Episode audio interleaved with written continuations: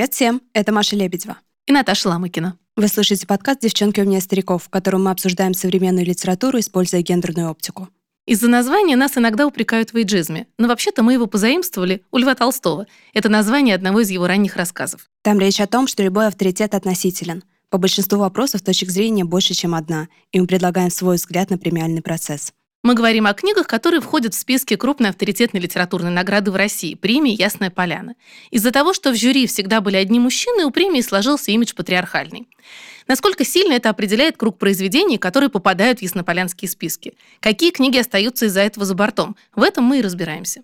В этом году у премии появилась новая номинация «Пропущенные шедевры».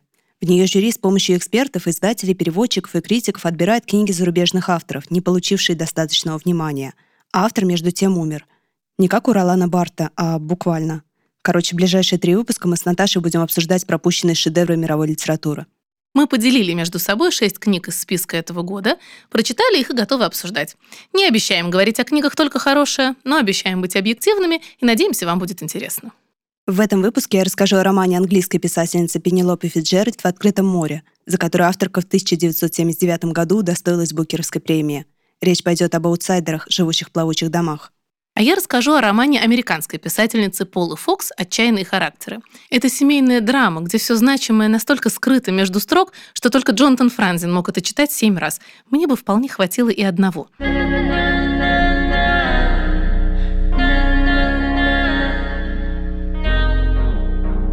Наташа, ты слышала вообще произведения этих авторов или они для себя впервые здесь прозвучали? Ты знаешь, как ни странно, я слышала как раз от той книги, которую буду сегодня представлять, потому что когда издательство Lifebook в 2022 году выпустило роман Пол и Фокс «Отчаянный характер», они мне ее прислали и много рассказывали об этом романе, поэтому я этот роман читала второй раз. Все остальные книги, вот все остальные пять романов из списка пропущенных шедевров для меня абсолютно неизвестны. Да вот для меня тоже.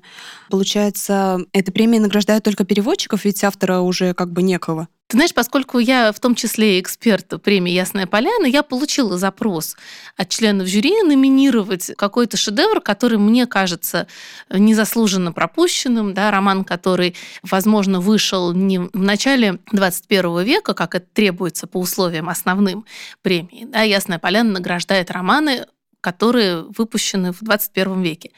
И было предложено выбрать книги, которые выпадают за эти хронологические пределы, но стоят того, чтобы их заметить. Я поискала в памяти, предложила некоторые варианты, и все они оказались неподходящими, потому что авторы еще живы по условиям номинации «Пропущенные шедевры» действительно награждаются только переводчики. Это такой поклон от членов жюри и, в общем-то, попытка восполнить пробелы, да, извиниться перед теми, кто премию уже никогда не получит, но того заслуживает. Но фактически ты права, конечно, это премия переводчику. Это премия человеку, который э, на русский язык переложил книгу, которая того заслуживает. И так получается, что все эти книги не были особо замечены нашим литературным процессом заодно. И каким ну, вообще-то да, потому что, например, роман «Телефон», о котором я буду говорить в следующий раз, выходил в издательстве «Корпус», и я слежу за издательством «Корпус», и, в общем, знаю, что у них выходит, но читала этот роман впервые вот благодаря именно премии. Я просто думала, только мне так не повезло, что я ничего не знаю, потому что мой роман «В открытом море» вышел в 2018 году, но пять лет назад я и литературной критикой только начинала заниматься и, в принципе, много не знала. И я это все списала на свою неосведомленность, а не на то, что это действительно пропущенные шедевры.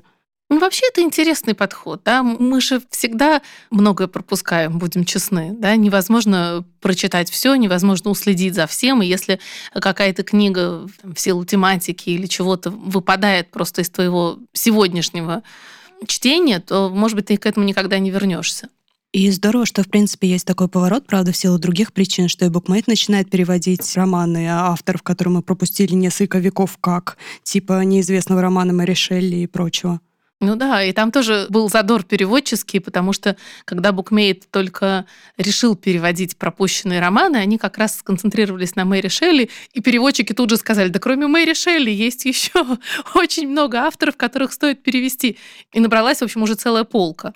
Ну и здорово, будем смотреть, что пропустили. Ну давай тогда начнем с того, что мы пропустили на этот раз. Понравился ли тебе тот роман, который ты прочла? Я читала «В открытом море» Пенелопы Фитджеральд, который перевела Ирина Тагоева и который вышел в 2018 году в «Эксмо». Мне роман в целом понравился, но я, честно говоря, даже не знаю, стала бы я его читать, если бы не премия, потому что по-читательски это не совсем мое, как это часто бывает. Но это действительно очень хороший роман. И, и Ирина Тагоева очень хороший переводчик. Да. Но я, правда, не читала его в оригинале, но я и не в оригинале впервые ознакомилась. Мне очень понравился он еще начиная с предисловия, что, в принципе, редко, потому что к этому роману совершенно малюсенькому два предисловия. И одно из них, по-моему, очень точно отвечает вообще номинации «Пропущенные шедевры», потому что Гермиона Ли, критикес, рассказывает о творчестве Пенелопы Фитджеральд и говорит о ее жизни, о которой я тоже совершенно ничего не знала. Ты вообще наслышана об этой писательнице? Ну вот сейчас ты мне и расскажешь. В общем-то, она начала творить уже далеко за 60, и в возрасте 63 лет за свой роман «В открытом море» получила Букера. Слушай, а вот это интересно на самом деле. Пенелопе Фитджеральд за 60. Пола Фокс получила свою такую литературную известность около 50. Андреа Камилери тоже стал известен в 67 лет. Это, знаешь, это не только пропущенные шедевры, это еще какие-то авторы, которые стали известны в очень зрелом возрасте. Мне кажется, у этих книг вообще много общего. Ну, знаешь ли, у Фитджеральд, по крайней мере, трое детей, а какое оправдание у автора мужчины, что он не творил до 67, я не знаю. А он тоже творил, это я в следующий раз расскажу. А, ну хорошо. Он просто книжки не писал, он другим творчеством занимался театральными постановками. Понятно. Ну, в общем-то, Гермиона Ли начинает с того, что когда Фиджеральд получила Букера за свой роман «В открытом море», она сразу же сказала, что понимала, что она аутсайдер и что ее интересуют такие же аутсайдеры в своем творчестве, каким она себя причисляет.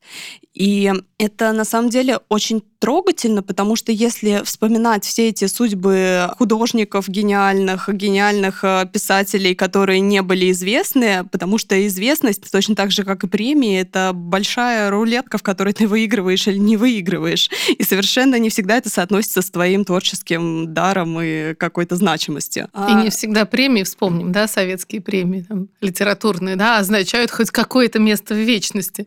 Никакого обычно. Да, и это как-то очень мило, что она признает свою причастность к этому сообществу людей и пишет о таких же, и что она еще и в номинации «Пропущенные шедевры». Не знаю, мне как-то было очень тепло и трогательно читать этот роман. О чем он вообще?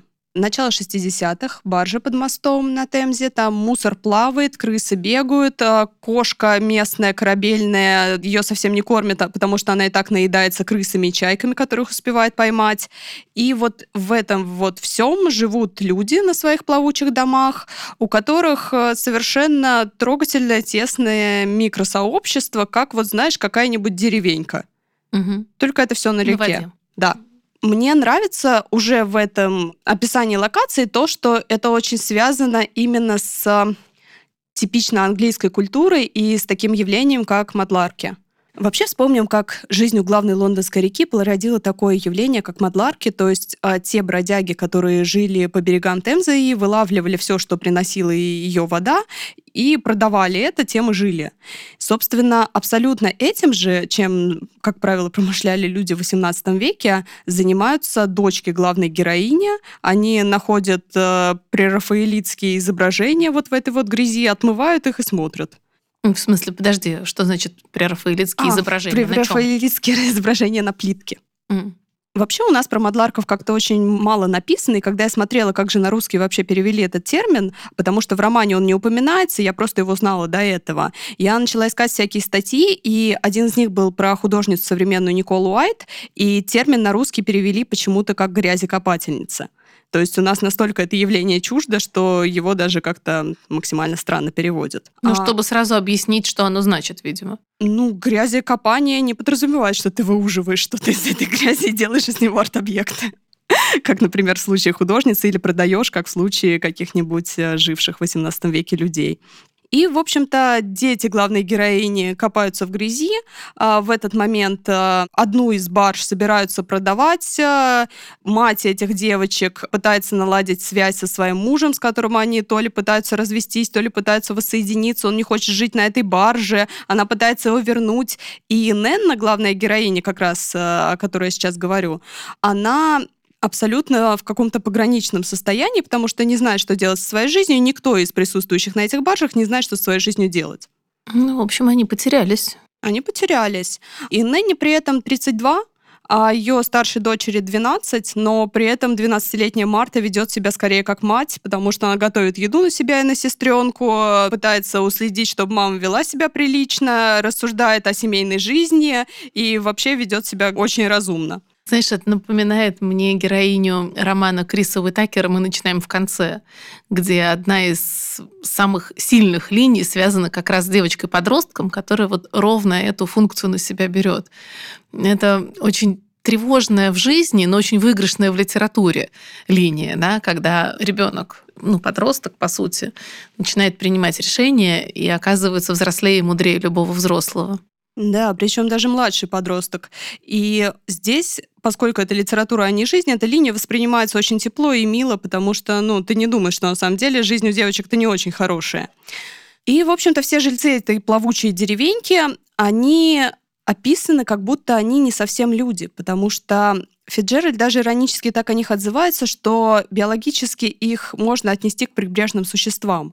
И это не ее взгляд такой жестокий, а взгляд скорее туристов, потому что в этот момент по Темзе возят туристов и показывают им э, на них и говорят, посмотрите, вот знаменитый Баттерси-Рич, леди джентльмены. А на этих судах люди живут постоянно, подумайте только, здесь тоже есть жизнь. И показывают им как какую-то экзотическую зверушку, хотя на самом деле там абсолютно обычные люди с абсолютно обычными проблемами, как это часто и бывает. И им не хотелось бы быть такими экспонатами.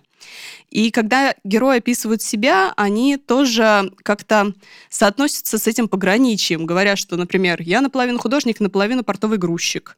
Кошка наполовину жива, наполовину мертва, потому что она там то в воду шлепнется, то еще что-нибудь.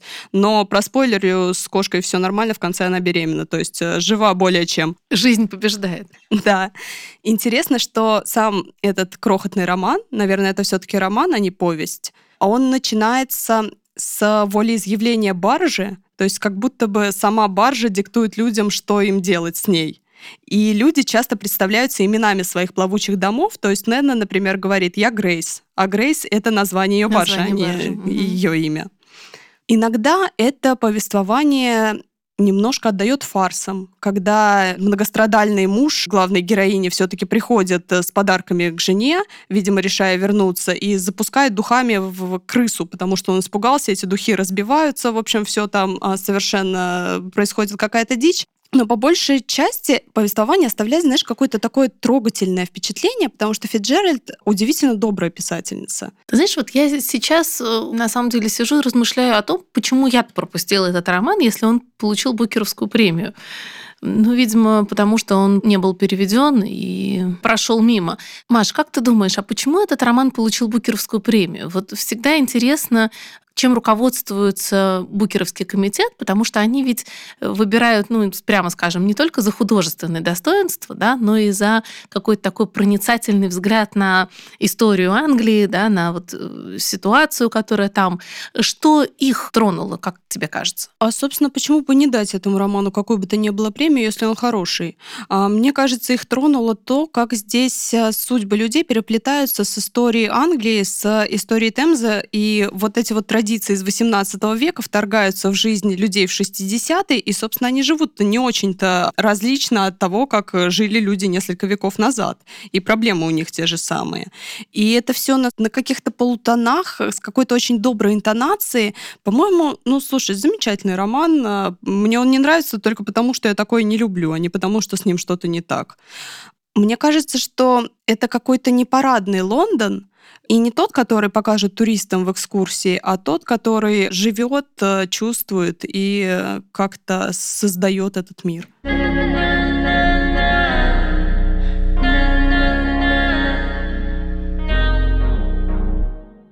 На самом деле, мне кажется, что очень многие книги в номинации «Пропущенные шедевры» объединяет именно вот это игра на полутонах, потому что в романе, о котором я сейчас расскажу, в романе Полы Фокс «Отчаянные характеры», который вышел в издательстве Lifebook в переводе Евгении Макаровой, тоже все построено на полутонах, и как бы главное происходит за кадром.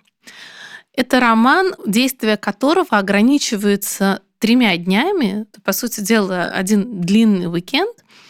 Семейной пары в таком зрелом возрасте главной героини э, Софи 40, муж Отто ее немного старше. Они, в общем, такая респектабельная пара, живут э, в хорошем доме. Она переводчица с французского, но много раз подчеркивает в книге, что она вообще может себе позволить не работать. И вот ей тут прислали роман, но она за него не возьмется, потому что ей это надоело. Дело в том, что ее муж преуспевающий адвокат, у него долгое время фирма в партнерстве с таким давним другом.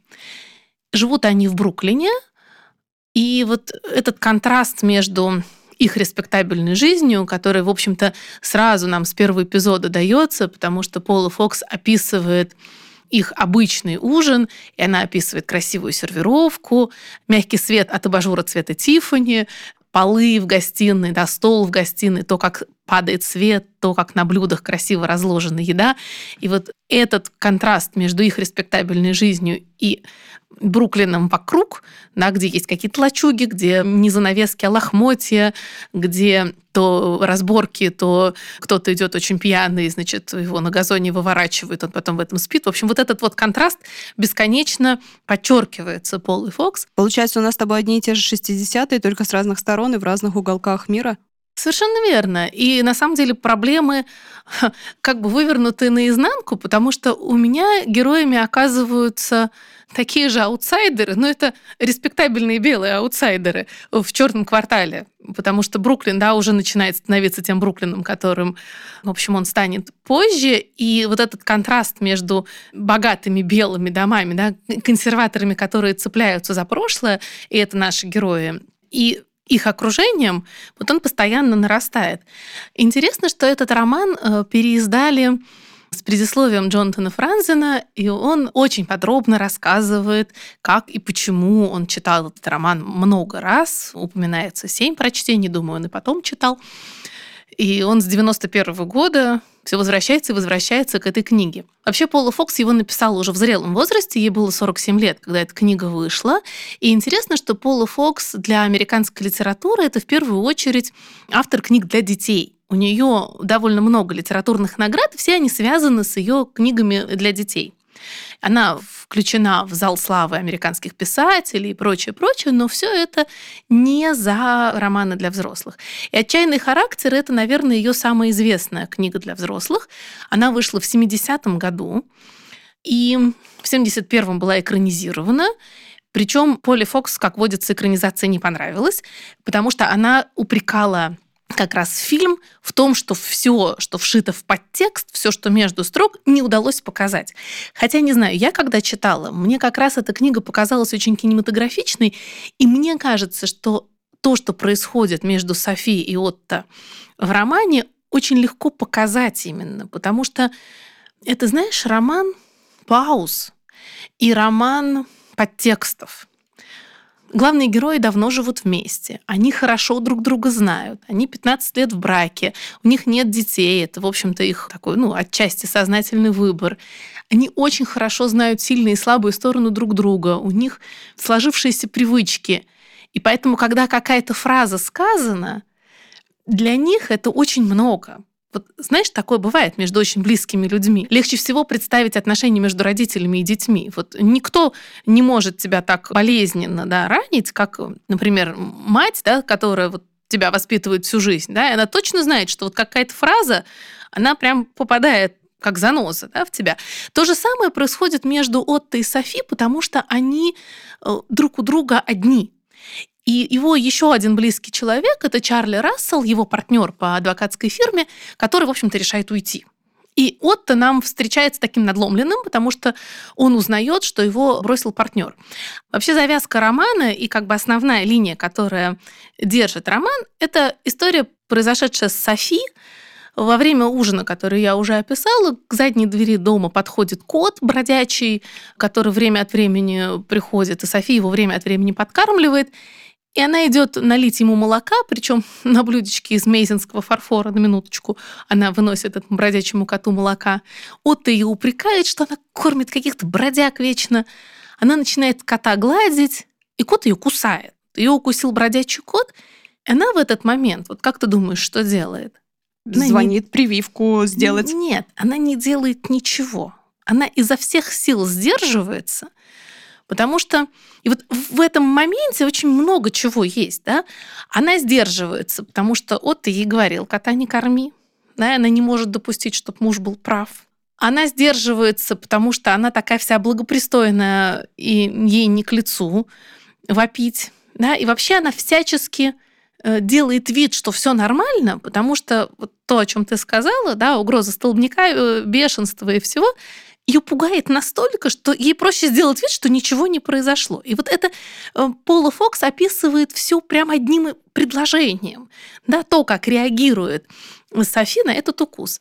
Она, значит, взяла себя в руки, сделала вид, что ничего не случилось.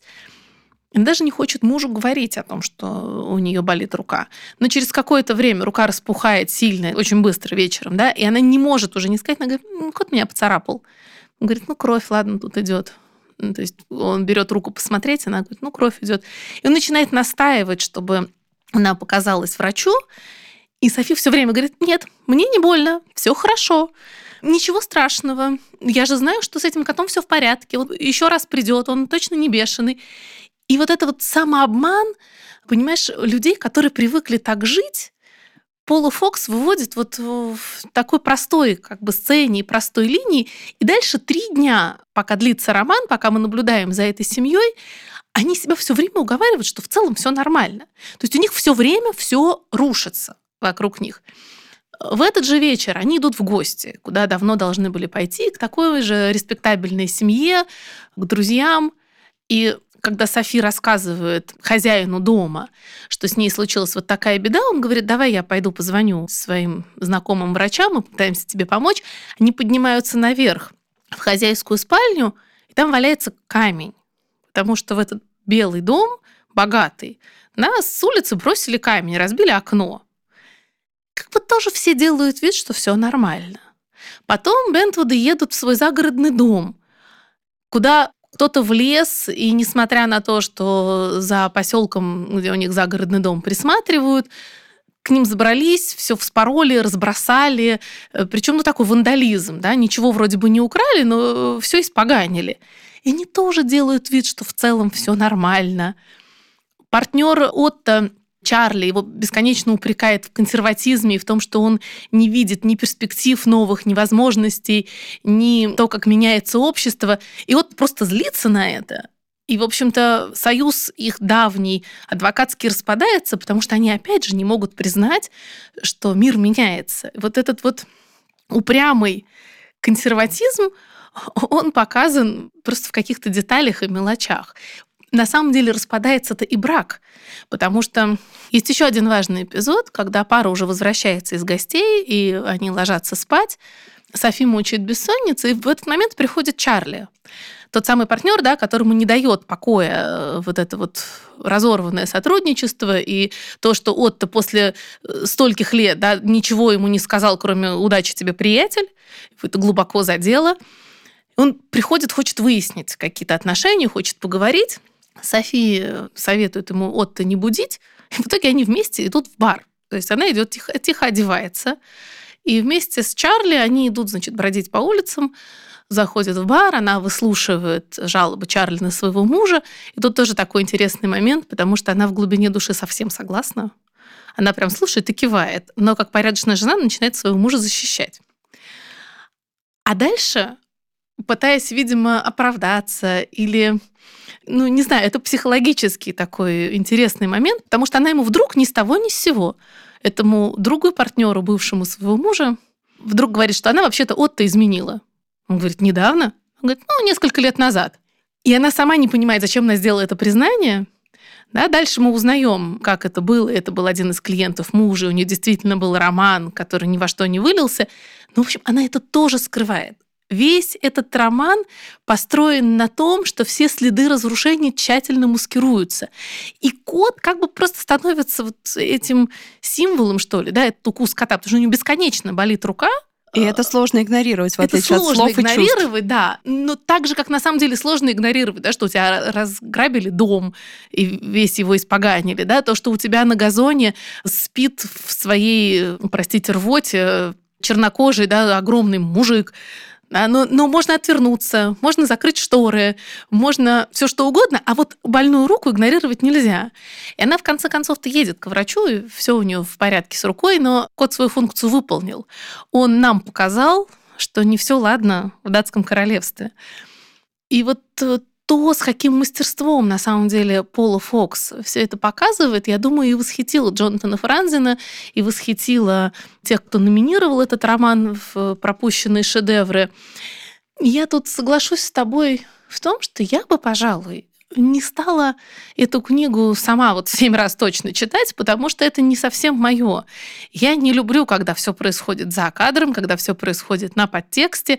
Это такой очень чеховский стиль, да, или вот в аннотации говорится про фильмы Бергмана. Ну, пожалуй, да. То есть это такой вот хоррор и саспенс, который не очевиден, да, который нагнетается где-то там, за кадром, где-то там за сценой. И ты вот ты понимаешь, что все это происходит. И просто в этом живешь и уже ждешь, когда этот нарыв вскроется. А он не вскроется. Проблема в том, что это ружье не выстрелит, этот нарыв не вскроется. И только в самом конце, в самом финале есть сцена, когда Отто бросает в стену чернильницу, и это максимум, это максимальный бунт, на который он способен. И тут я хотела бы на самом деле прочитать кусочек из предисловия Джонатана Франзина, который задается вопросом, от чего бежит Софи? В четвертый раз, перечитывая отчаянные характеры, я надеялся получить ответ. Я хотел понять, наконец, счастье это или беда, что семейная жизнь Бентвудов с треском рушится на последней странице книги. Я хотел понять финальную сцену, но я до сих пор ее не понял. Я утешал себя мыслью, что хорошую художественную литературу по большей части определяет то, что она не дает простых ответов на вопросы идеологии, не предлагает терапевтического лечения культурой и не идет на поводу приятных мечтаний для всеобщего развлечения. Возможно, отчаянные характеры не столько об ответах, сколько о настойчивости вопросов. Меня поразило сходство Софи с Гамлетом, еще одним болезненно рефлексирующим персонажем, который получает тревожное и двусмысленное послание, проходит через муки, пытаясь понять его значение, и в конце концов отдает себя в руки неспосланного Богом провидения и принимает свою судьбу. Софи Бентвуд получает двусмысленное послание не от призрака, а от зубов кота. Ее мучения связаны не столько с неопределенностью, сколько с нежеланием смотреть правде в глаза. В конце концов, когда она обращается к провидению и говорит «Боже, если у меня бешенство, то я такая же, как все вокруг», это не откровение, это облегчение. Что я хотела бы сказать по поводу этого фрагмента? Здесь он сам признается, что этими вопросами он задавался еще после четвертого прочтения. К седьмому он что-то понял, и в финале своего э, предисловия он говорит, что после прочтения финальной сцены ты заново влюбляешься э, в роман Пола Фокс. На самом деле, вот я прочитала пока два раза, да, и сейчас еще поговорила об этом, я начинаю его понимать. Но это вот... Эм...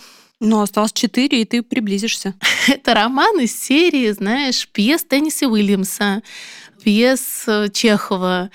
Мне кажется, что на эту историю хорошо смотреть со стороны и может быть, действительно много раз. Вот Франзен признается, что он с самого начала считал проблемы брака Бентвудов, да, проблемы их семейной жизни, и что у них все рушится, потому что у него у самого в этот момент были проблемы в семье.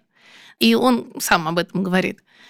И, возможно, ты видишь то, что у тебя болит. Ну, мы все так читаем через призму личного опыта, да, но, возможно, роман «Отчаянные характеры» предполагает еще больше прочтения вот с э, такой позиции личного опыта, потому что она ни о чем не говорит прямо.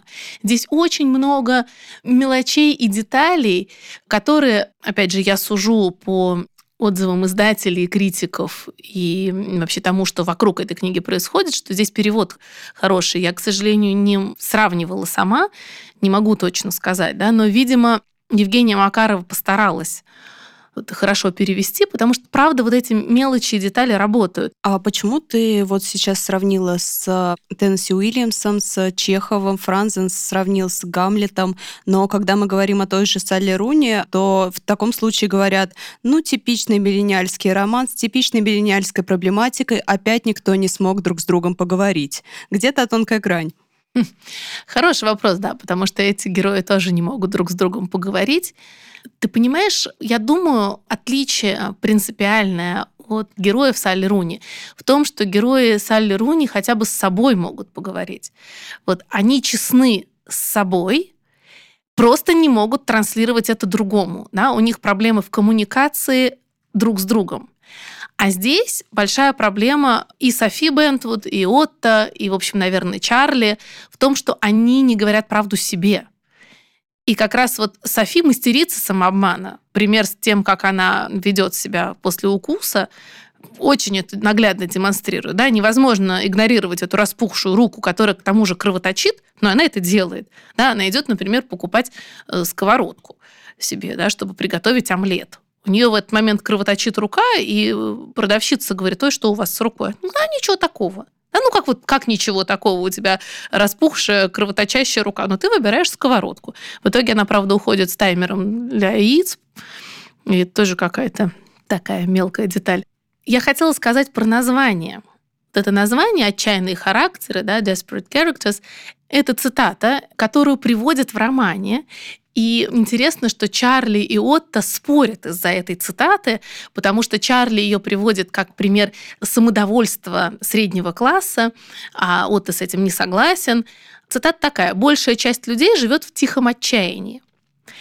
И вот это слово «отчаяние», оно встречается еще в финале, потому что несколько раз Пола Фокс это слово употребляет намеренно, да, в финале возникает опять отчаяние, потому что э, Чарли настолько хочет поговорить со своим бывшим партнером, да, он звонит и говорит, что он в отчаянии, это вызывает, наконец, эмоции, вызывает, наконец, реакцию, и происходит какая-то развязка, но это не та совсем развязка, которую мы ожидаем. Я говорю, ружье не выстрелит, да, ничего не произойдет. Максимум, на что способен Отто Бент, вот это бросить в стену чернильницу, которую жена приготовила, чтобы писать письмо матери. Все. Ну, такой себе бунт.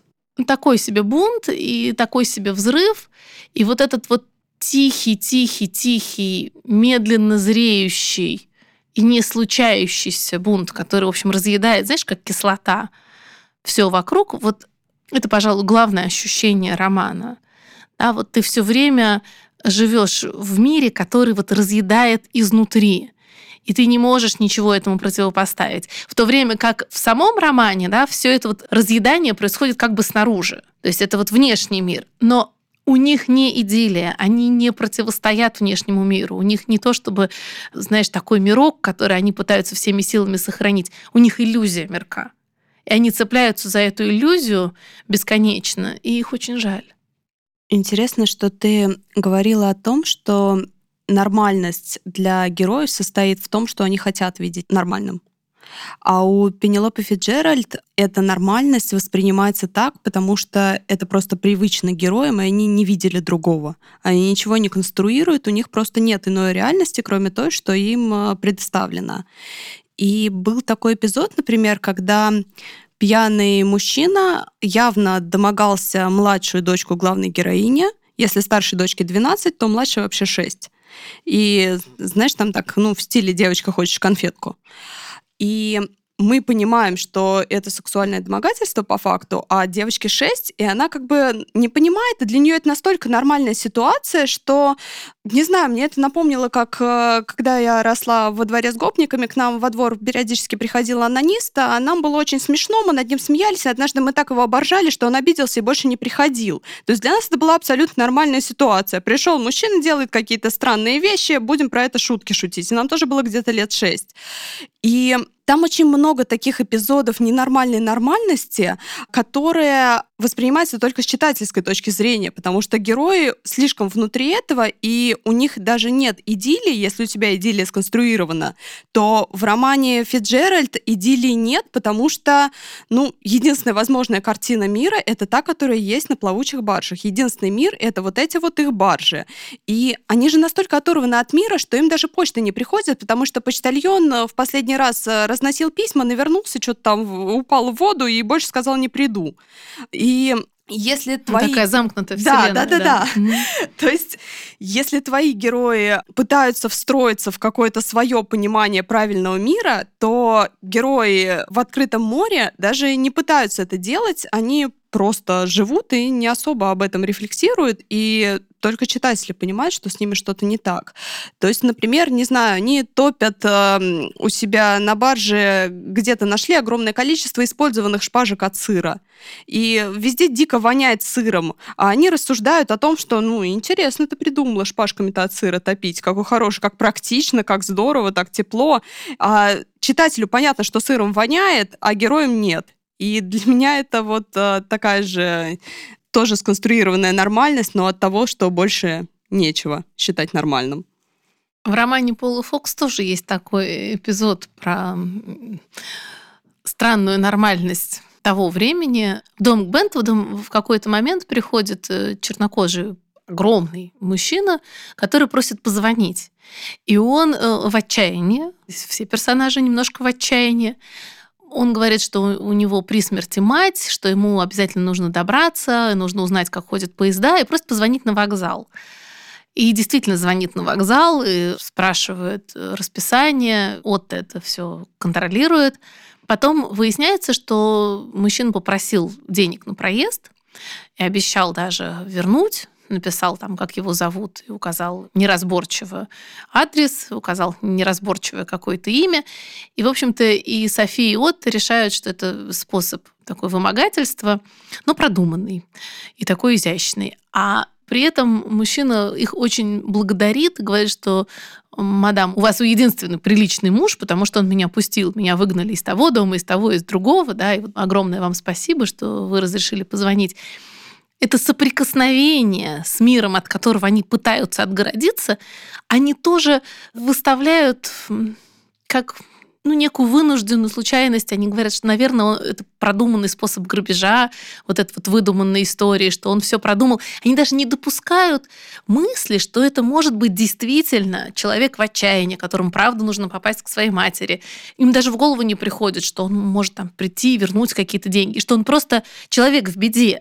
Да, они это исключительно воспринимают как посягательство вот этого вот окружающего мира на их такую сытую жизнь, да, но готовы откупиться. Эти 11 долларов на проезд, и бог с ними, это плата за такую спокойную жизнь, чтобы к нам только не, больше не приходили эти чернокожие.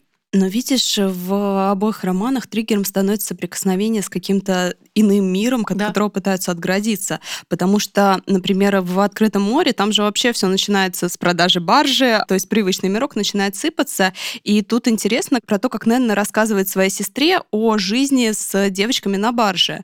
Она и в письме буквально пишет: "Дорогая сестренка, скажи своему Джоэлю, мужу, что для моих девочек неплохим образованием является уже одно то, что они живут и учатся в самом центре британской столицы, причем на берегу той великой исторической реки, что пересекает весь Лондон. Вы на вонючей барже живете, у вас там сыром просто пахнет, кошка жрет э, чаек, какой-то окровавленный мужик валяется, к твоей младшей дочери домогаются, и это абсолютный трэш, но Нэнна бывшая скрипачка, насколько я помню, и видит свою жизнь как интересную жизнь художницы, а не как какой-то трэш, и именно в таком виде представляет ее сестре. Точно так же, как твои герои видят ситуацию с чернокожим мужчиной в своем свете. Совершенно верно. Но они вообще все видят в своем свете.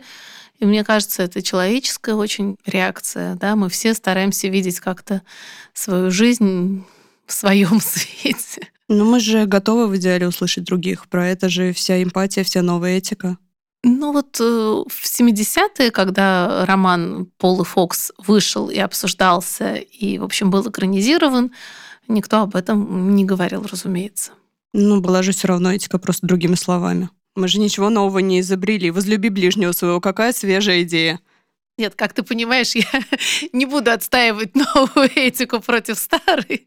Я хорошо помню наши э, споры на школе критики в Ясной Поляне, когда такая глубоко пожилая да, жена одного из писателей встала и сказала, а куда вы дели старую этику? Просто этику. Я забыла про этот эпизод, спасибо, что напомнила. Да-да-да. И также эта женщина сказала, что вот я никогда не считала, что ну, какие-то профессии не женские, не мужские. Ну, молодец, но проблема существует. Я сегодня сытно пообедала, это не значит, что в мире нет голода.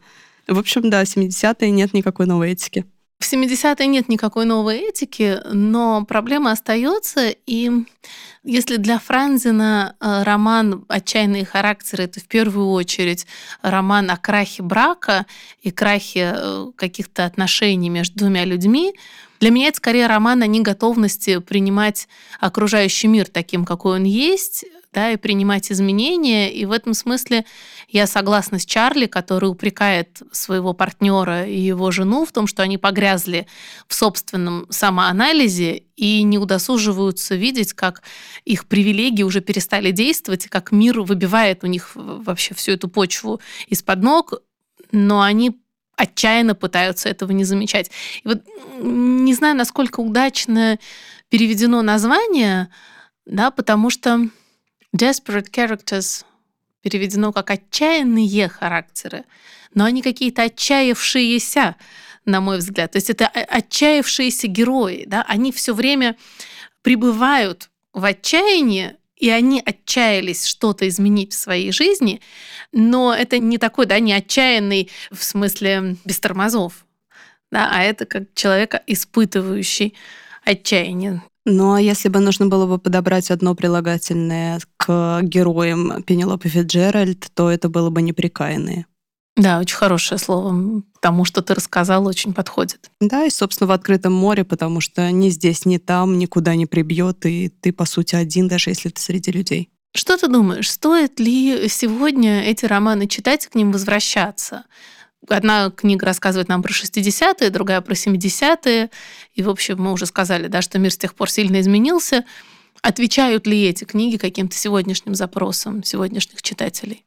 Ну, конечно, мне кажется, люди-то не особо сильно меняются, даже если изобретают новые категории и стараются как-то регулировать свою эмоциональную жизнь и ходить к психотерапевтам. В любом случае полезно помнить, с чего все начиналось и как это было всегда, и что раньше жили тоже люди, чтобы потом не обвинять предшествующие поколения в том, как мы дошли до жизни такой. Ну, точно так же, как и внуки потом обвинят кого-нибудь из нас. Ты знаешь, я, пожалуй, прочту финал из предисловия Джонатана Франзена. Мне кажется, надо отдать ему должное. Да? Его роман в очередной раз не вошел в короткий список премии «Ясная поляна». Пусть Франзен звучит у нас хотя бы здесь. Что он говорит в финале своего предисловия к роману Полы Фокс «Отчаянные характеры»? «Отчаянные характеры» — это роман, восстающий против собственного совершенства. Вопросы, которые он поднимает, радикальны и неприятны. В чем суть смысла? Особенно литературного смысла, в бешеном современном мире. Зачем создавать и сохранять порядок, если цивилизация так же убийственна, как и анархия, которой она противостоит? Почему бы не быть бешеным? Зачем мучить себя книгами? Перечитывая роман в шестой или седьмой раз, я чувствую всю нарастающую ярость и разочарование от его загадок, от парадоксов цивилизации, от недостатка собственных мозгов. А затем, словно из ниоткуда, до меня доходит концовка я вдруг чувствую то, что чувствует Отто Бентвуд, когда швыряет чернильницу в стену. И вот я уже снова по уши влюблен. Я думаю, что номинация «Пропущенные шедевры» дает нам возможность обратиться все-таки к тем текстам, которые мы пропустили, и, возможно, найти там какие-то подсказки, какие-то разгадки или то чувство, которое мы потеряли, или просто провести время.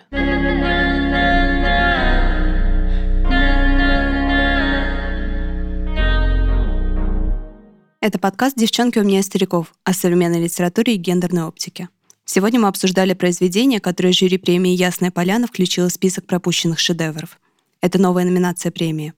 Речь шла о романе «В открытом море» британской писательницы Пенелопи Фитджеральд. Действительно очень хорошим, но я бы не стала называть его шедевром, хотя кто вообще определяет шедевр перед нами или нет. И о романе американки Полы Фокс «Отчаянные характеры», предисловие к которому написал сам Джонатан Франзин, и который во многом похож на франзиновские тексты, где все главное происходит где-то за кадром. Подкаст «Девчонки умнее стариков» выходит при поддержке соучредителя литературной премии «Ясная поляна» компании Samsung Electronics. Спасибо большое, что послушали нас. Если вам понравился этот выпуск, пожалуйста, поставьте нам оценку на той платформе, где вы нас сейчас слушаете. Или оставьте отзыв, нам это важно. Нас можно слушать на Яндекс Музыке, в приложениях Google Подкасты и Apple Подкасты, а также на YouTube и ВКонтакте. За анонсами новых выпусков можно следить в нашем телеграм-канале «Девчонки у меня стариков» или в группе премии «Ясная поляна» ВКонтакте. Там же можно оставить свои комментарии к выпуску. Через неделю мы продолжим обсуждать шедевры мировой литературы, которые и вы, и мы могли бы пропустить, но жюри премии «Ясная поляна» не дает этому случиться. До встречи через неделю. Пока.